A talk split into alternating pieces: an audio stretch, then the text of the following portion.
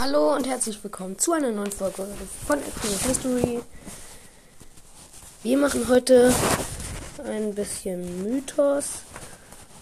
Ähm,